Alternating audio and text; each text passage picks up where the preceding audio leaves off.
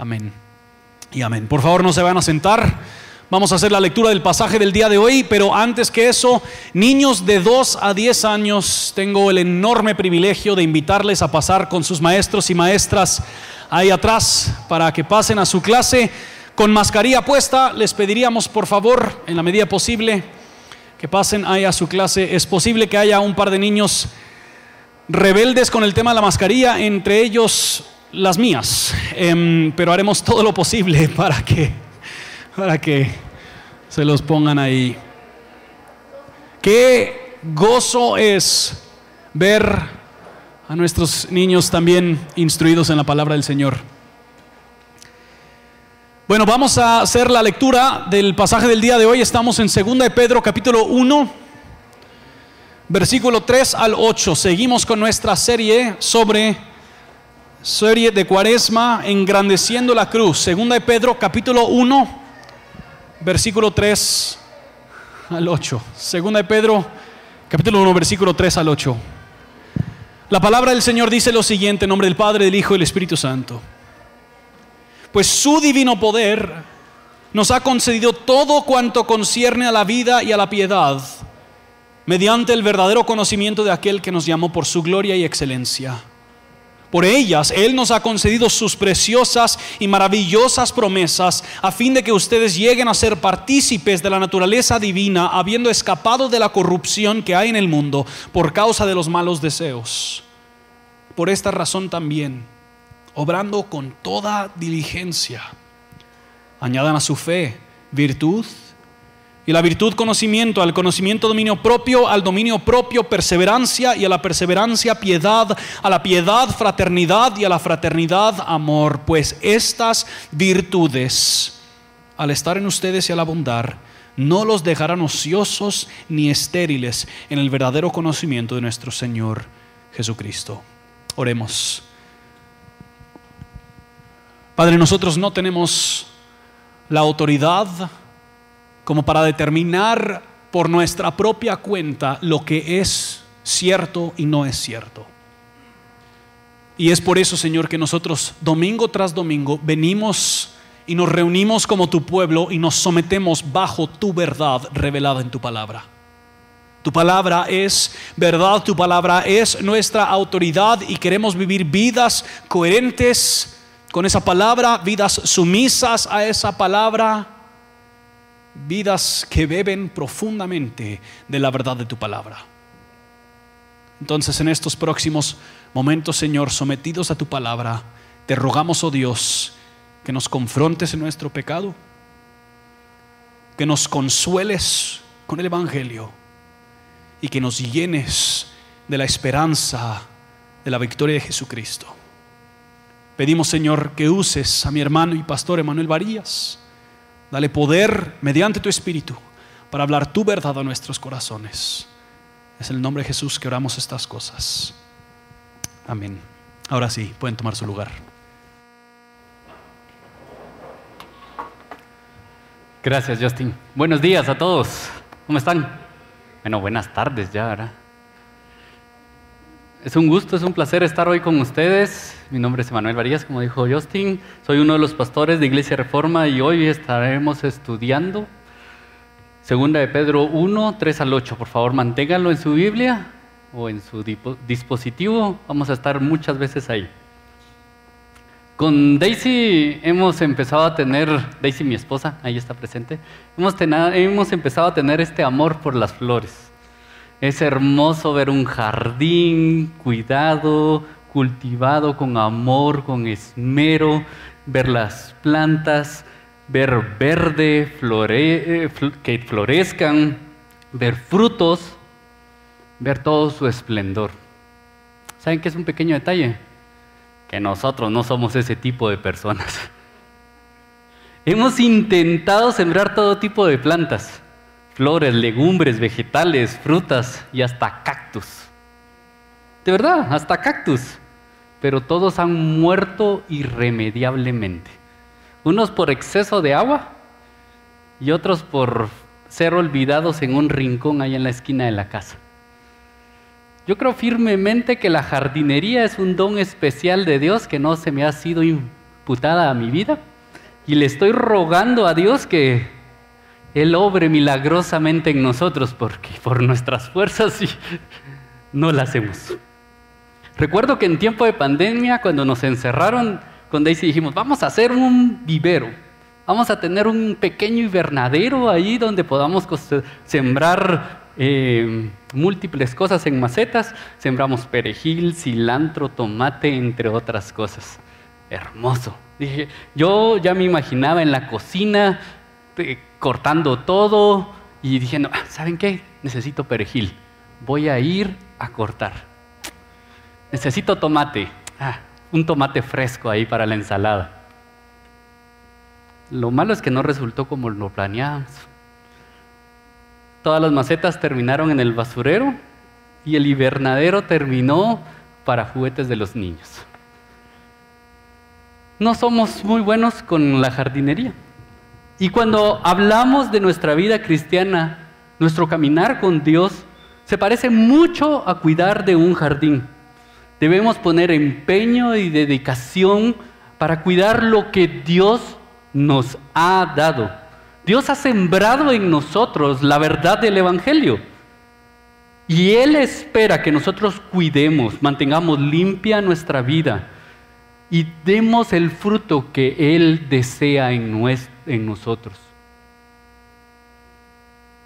este fruto no es simplemente un cambio de conducta, no es simplemente decir, ok, ya ahora ya no voy a fumar, ya no voy a tomar, sino es un cambio de corazón profundo el que Dios espera. No espera simplemente que nosotros cambiemos nuestras conductas. Estamos en esta serie de Cuaresma y estamos estudiando este libro, Vidas centradas en el Evangelio. Si no lo han leído, por favor, léanlo. Es buenísimo el libro. Y Hoy estamos en nuestro tercer capítulo. Y la idea central que Pedro nos está esbozando en esta segunda epístola es, muy sencillamente es esta. Dios nos ha concedido todo para crecer en el Evangelio. Por lo tanto, seamos diligentes.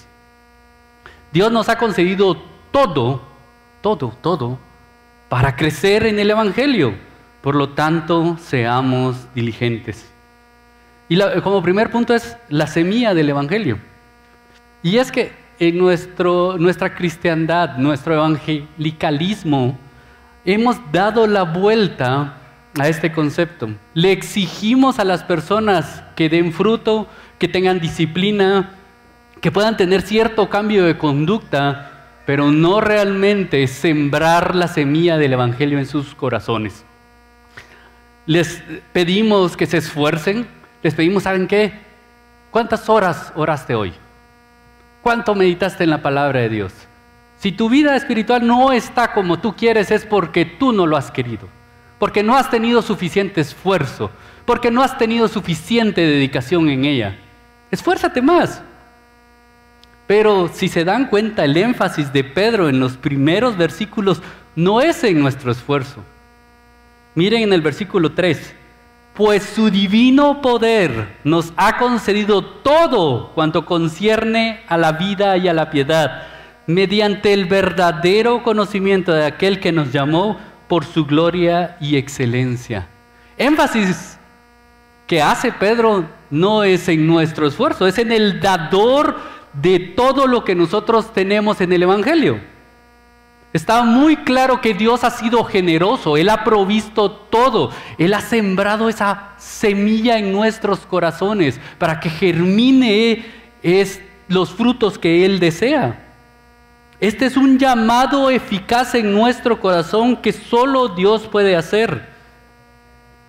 Él incluso nos ha hecho nacer de nuevo. ¿Se recuerdan? Primera de Pedro 1.3. Bendito sea el Dios y Padre nuestro, de nuestro Señor Jesucristo, quien según su gran misericordia nos ha hecho nacer de nuevo en una esperanza viva mediante la resurrección de Jesucristo de entre los muertos. El nuevo nacimiento no es una obra que nosotros hayamos hecho, es una obra que Él hizo.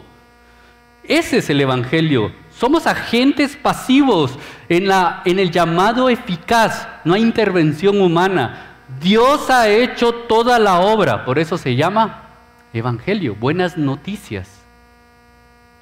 El problema es que hemos cambiado y como digo, hemos dado la vuelta a esto y hemos convertido ese evangelio en buenas en buenos consejos nada más. Una sugerencia de cómo poder orar. Tres pasos para orar en la mañana. Una sugerencia para mejorar en nuestra vida. Tres pasos para ser más beneficiosos. Nos hemos centrado en el cómo más que en el qué, en el quién somos en Cristo. Estamos tratando de cambiar nuestras conductas y no tratando de cambiar nuestro ser.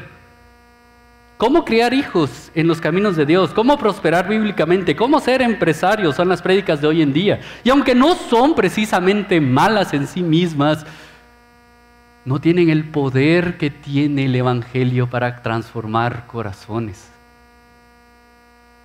El poder del Evangelio es el único que puede generar fruto en nuestras vidas. Nada más. No nuestro esfuerzo, no nuestra buena dedicación. Todo lo hizo Jesús. Ya está hecho, ya está cumplido. Ese evangelio es el que nosotros debemos de recordar para poder crecer.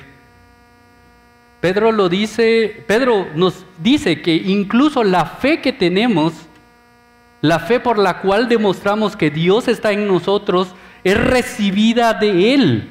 Miren en 2 de Pedro 1.1, que es el, el primer versículo de eso. A los que han recibido una fe como la nuestra, mediante la justicia de nuestro Dios y Salvador Jesucristo. Pedro hubiera dicho, una fe que tienen ustedes, una fe como la que tienen ustedes, una fe que han desarrollado como, o una fe que ahora ustedes eh, por la predicación ustedes tienen en el Señor. Pero no, Él es enfático de que la fe es otorgada por Dios. ¿Por qué? Porque al final de los tiempos todos vamos a poder gritar delante del trono de Dios y decir, Santo, santo es el Cordero, digno es Él de recibir el poder, la riqueza, la sabiduría, la fortaleza, el honor, la gloria. Todo el honor es por Él, no por nuestros méritos.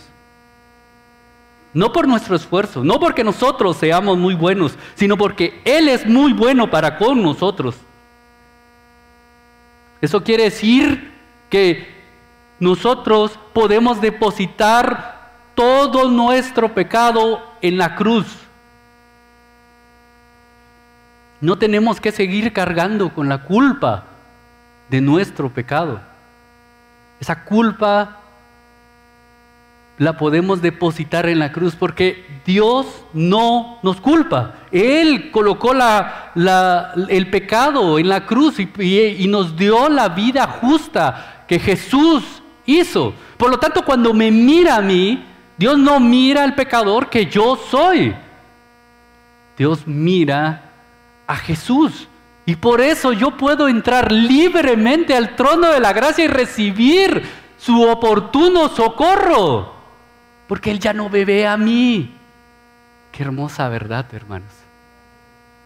Qué hermosa verdad que ahora yo ya no soy el que se presenta con mis faltas, con, mis, con, mi indisciplina, con, mis, con mi falta de logros. Yo me presento de Él tal como soy, lleno de faltas.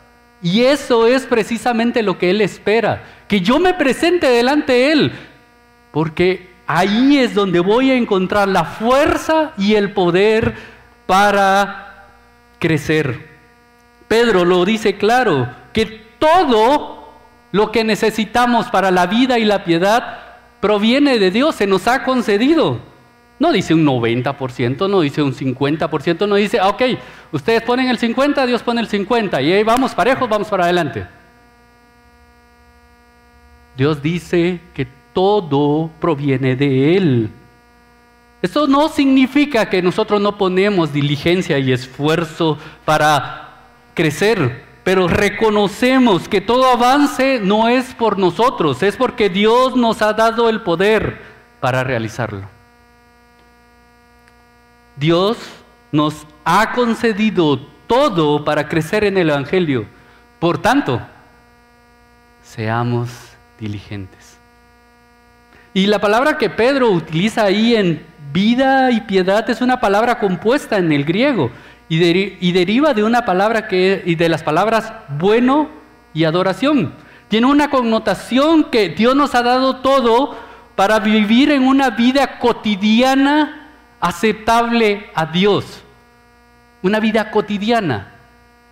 No una vida extraordinaria donde declaramos que ya no va a llover y vemos que ya no llueve. Declaramos que ahora sí somos sanos. Y es una vida cotidiana que le agrada a Dios, es nuestra piedad.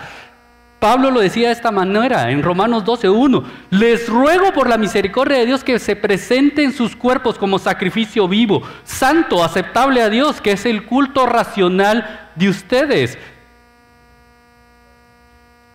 nosotros podemos servir a nuestro Dios porque lo adoramos, porque lo amamos, porque estamos junto a Él, porque conocemos a este Dios a quien nos ha salvado. Y eso responde nuestro corazón en gratitud, en alabanza y en una vida piadosa. No hay otra manera, hermanos. No hay otra manera que podamos realizar todo lo que Dios nos pide. Él ha sembrado en nuestros corazones la semilla del Evangelio y espera que esa semilla fructifique en nuestras vidas. Y luego Pedro eh, en el versículo 3 nos da el medio por el cual seguimos creciendo en el Evangelio. Vean el versículo 3, mediante el verdadero conocimiento de aquel que nos llamó por su gloria y excelencia. En este caso el querer crecer no es suficiente, las buenas intenciones no es suficiente. Debemos de crecer en el conocimiento de aquel que nos llamó. Hoy muchos cristianos no crecen simplemente porque no les interesa conocer a su Señor. No les interesa tener una perspectiva más amplia y profunda del amor de Dios, de lo que Dios ha hecho en ellos. No les interesa conocer la gloria y la excelencia de aquel que los llamó. Les interesa simplemente llenar un listado de buenas actividades religiosas, rituales religiosos que llenan su listado para sentir que están cumpliendo y aparentando. Rituales religiosos que simplemente nos dicen, ok, yo ya leí hoy, yo ya oré hoy, continuamos nuestro día. Dios me va a bendecir. Y lamentablemente en Guatemala, nuestro hermoso país, vemos a un conocimiento de Dios muy superficial y muy confuso. En palabras de nuestro aclamado y nunca olvidado pastor Steven Morales, dice, Guatemala es considerada por muchos como una nación cristiana, y aunque escucho a muchas personas usar el nombre de Jesús, usualmente lo utilizan como un medio para llegar a otras cosas. La teología de la prosperidad, el abuso pastoral, poco conocimiento de la Biblia y ministerios corruptos son cosas muy comunes en nuestro país. La verdad es que Guatemala está más confundida que cristiana. La gente conoce a Cristo como un símbolo del cristianismo, pero no lo conoce realmente como la Biblia lo presenta. En términos generales, el cristianismo está dominado por las restricciones del catolicismo, sincretismo, paganismo, líderes inmaduros y un entendimiento y un mal entendimiento trágico del evangelio. Aún hay mucho que hacer por aquí. Guatemala tenemos un falso conocimiento del Evangelio. Y eso nos lleva a creer que por medio de nuestras obras, por medio de nuestro incluso conocimiento bíblico, vamos a crecer espiritualmente. Pero realmente no es el conocimiento bíblico el que nos va a hacer crecer, sino el conocimiento de nuestro Señor y de nuestro Salvador. No de las referencias cruzadas entre el Nuevo Testamento y el Antiguo Testamento.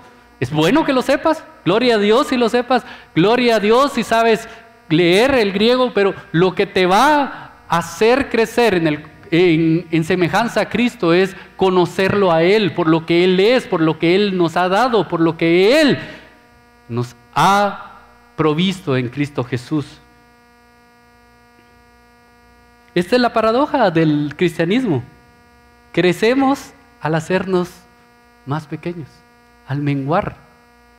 Crecemos al recordar una y otra vez que no somos merecedores del sacrificio de Cristo Jesús por nosotros. Y Pedro lo deja varias veces en claro. Y luego Pedro nos habla de que cómo es el patrón de una vida cristiana. Miren en el versículo 4, a fin de que ustedes lleguen a ser partícipes de la naturaleza divina, habiendo escapado de la corrupción que hay en el mundo por causa de los malos deseos. Ese es el ritmo de la vida cristiana. Recordar que ahora tenemos una nueva naturaleza en Cristo y escapar de la corrupción de los malos deseos de este mundo. Arrepentimiento y fe.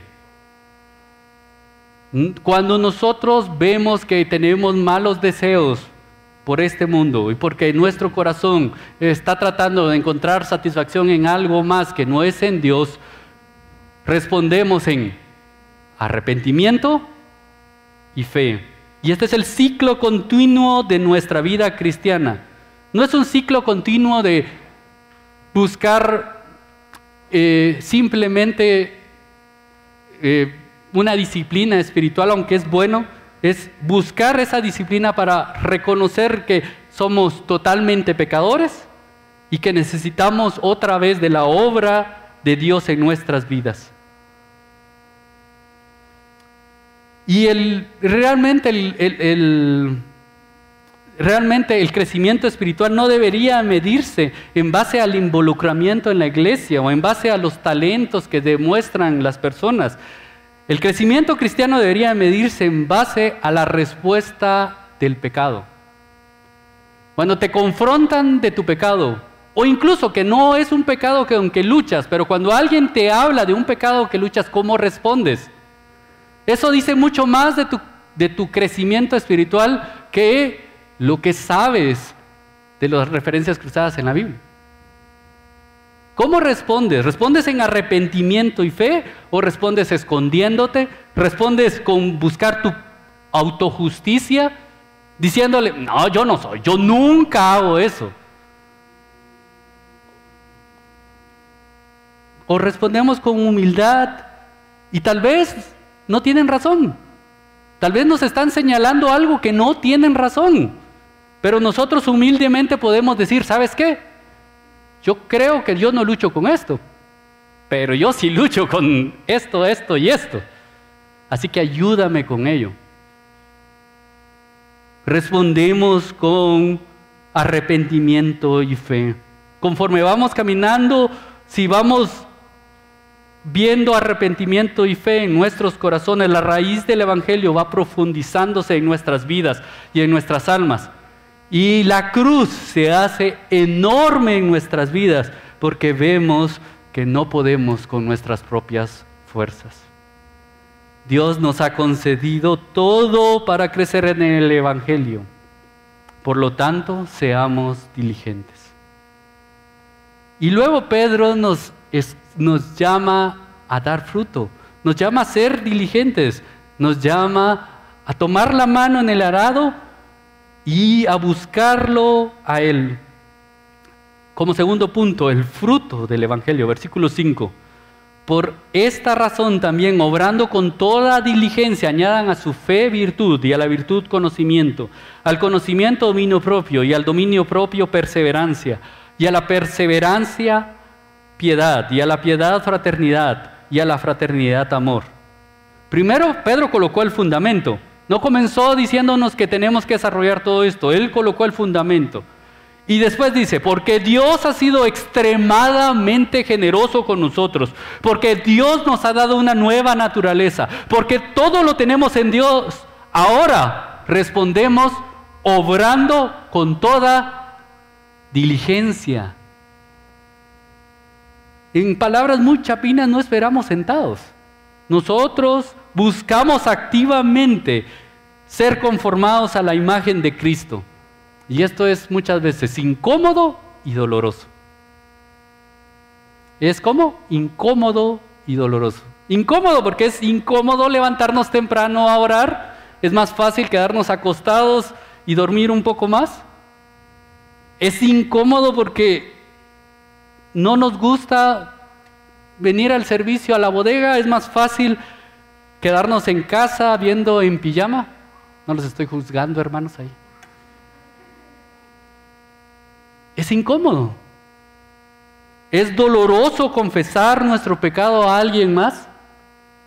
¿A quién le gusta confesar el pecado a alguien más? Se siente algo como que fuera uno masoquista, en el cual simplemente está tratando de que le duela un poco más. Pero esto es obrar con diligencia, porque Dios nos ha dado todo en el Evangelio.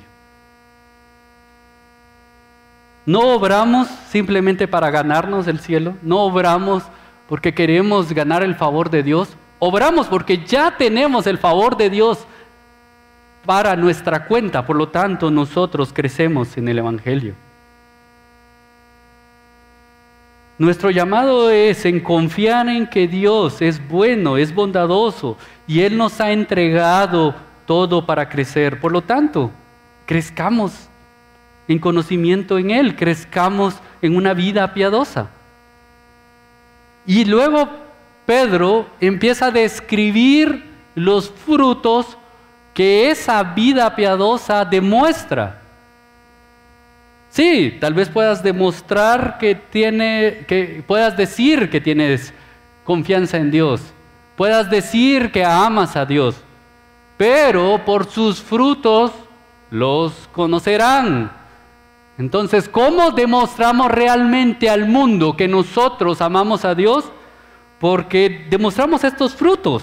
Y Pedro comienza con fe, que es la cúspide de la vida cristiana. Todo en la vida cristiana es por medio de fe. Y no podemos encontrar ningún fruto en nuestra vida si no es por medio de la fe o en, palabras del Antiguo Testamento, con una confianza y una fidelidad eh, absoluta en la voluntad de que Dios es bueno, que Dios está obrando para nosotros, que Dios está obrando a nuestro favor. Por lo tanto, nosotros en fe obramos diligentemente. Y luego Pedro nos dice que agreguemos a esa fe siete otras más virtudes que esto no quiere decir simplemente que vayamos sistemáticamente a buscar, bueno, ahora ya trabajé en la fe, mañana voy a trabajar en la bondad, pasado voy a trabajar en el conocimiento, etcétera, etcétera. No, sino que adornemos nuestra fe con todas estas otras cualidades. Y Pedro comienza con la bondad o la virtud. Es una disposición de mente y de corazón para buscar el bien de nuestro prójimo. Amamos a nuestro prójimo, a nuestro prójimo porque ahora nosotros hemos sido amados. Nos sacrificamos por él porque nosotros hemos recibido un sacrificio por nosotros. Buscamos el bienestar de él porque alguien más buscó el bienestar por nosotros. Somos bondadosos incluso con los que no nos aman. Luego, Pedro habla del conocimiento y esto ya lo hemos visto muy claramente. No hay un verdadero conocimiento si no hay un, perdón, no hay un verdadero crecimiento si no hay un verdadero conocimiento en Cristo. No podemos crecer si no conocemos a este Dios a quien servimos. No podemos crecer si no lo amamos y lo buscamos.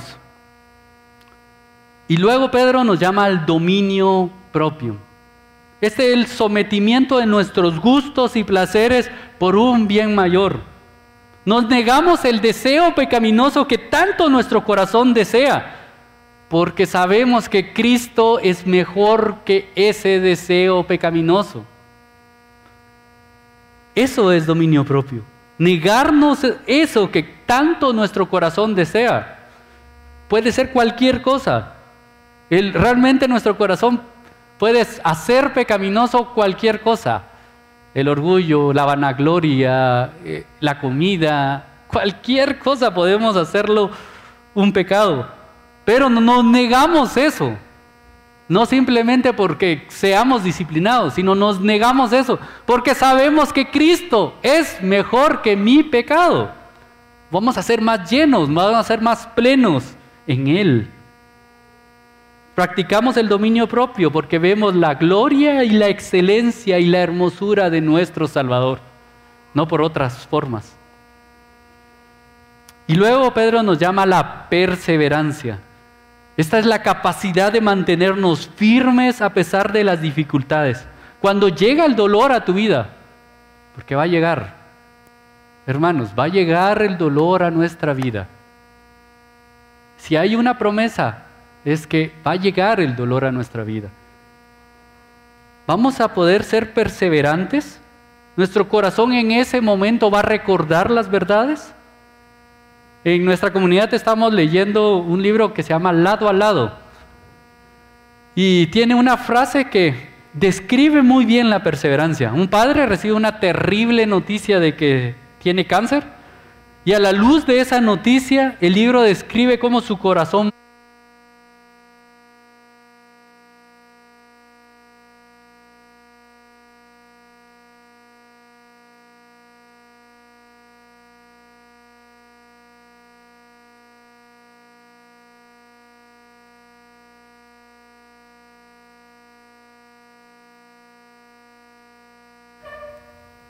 Si tú crees que la noticia de mi, muerte va a cambiar mi confianza en el amor de Dios hacia mí, no lo harán.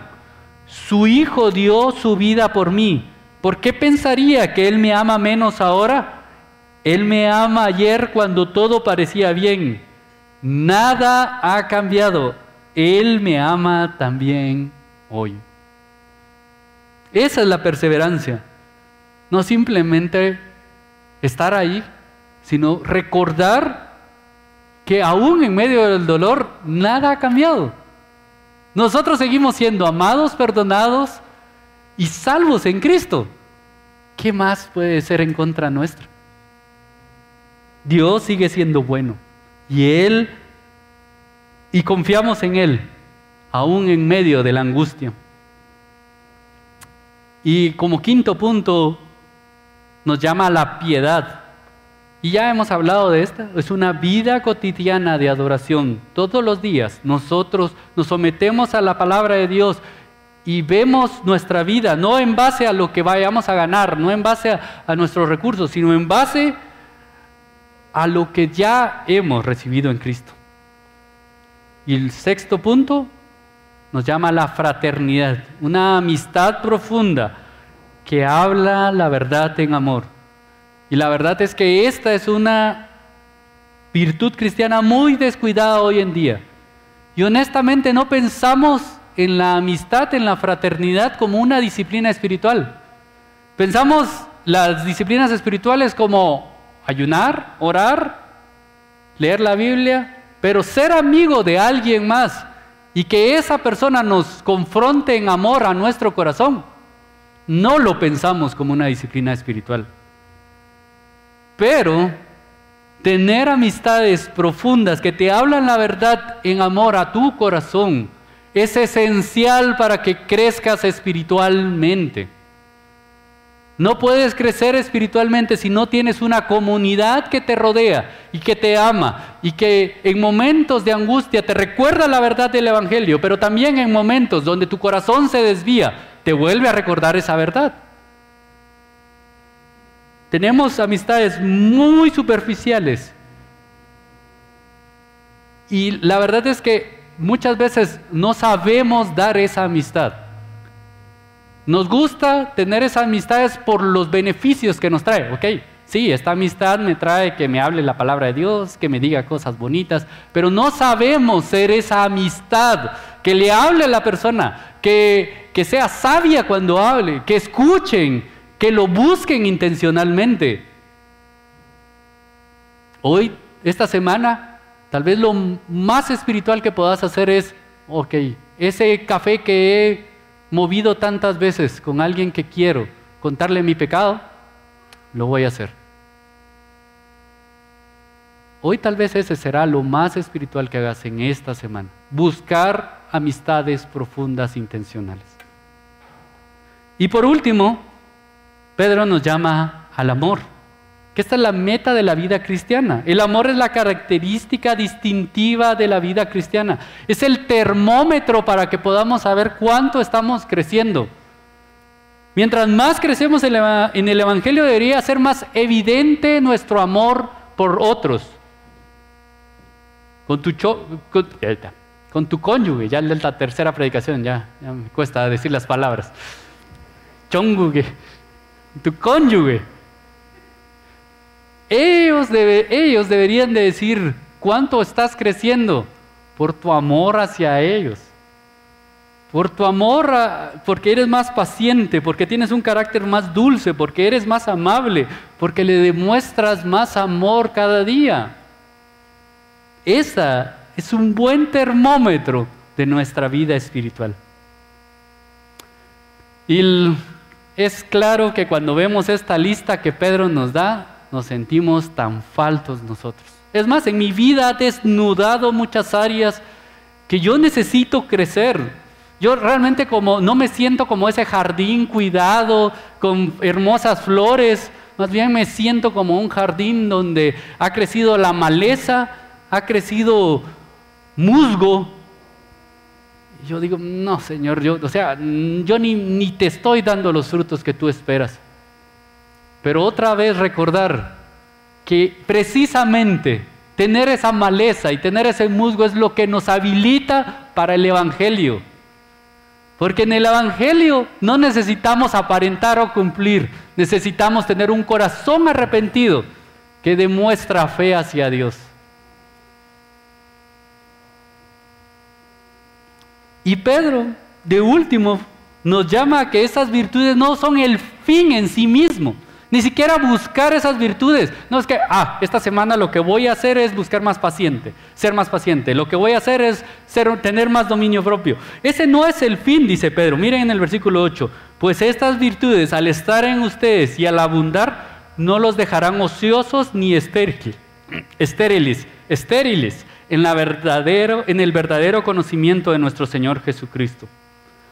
El, fin no es ni siquiera buscar esas virtudes, el fin es conocer el verdadero conocimiento en Cristo. El fin es conocer a nuestro Señor, amar a nuestro Señor. Y al amar a nuestro Señor esas virtudes van a florecer. Y eso se transformará en tener nuevas virtudes. Y eso se transformará en amar y conocer de nuevo a nuestro Señor. Y así seguiremos creciendo en la vida espiritual. No podemos amar a nuestro Señor sin mostrar frutos, pero tampoco podemos mostrar frutos sin amar a nuestro Señor.